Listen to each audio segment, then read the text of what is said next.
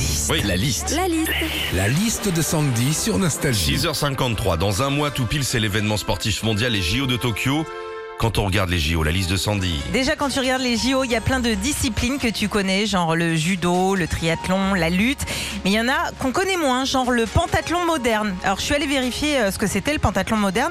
Et en gros, c'est cinq épreuves en une discipline. hein. Mais je suis allée vérifier surtout parce que euh, j'ai eu un doute. hein. Je croyais que le pentathlon moderne, c'était une compétition de jeans slim.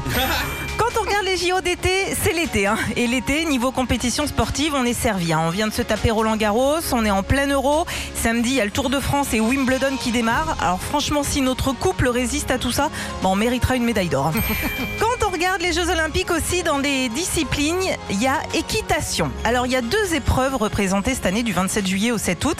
L'épreuve de dressage et l'épreuve de saut d'obstacle. Chez moi c'est pareil, avec mes enfants je fais du dressage et du saut d'obstacle dans la maison, par contre du 1er janvier au 31 décembre.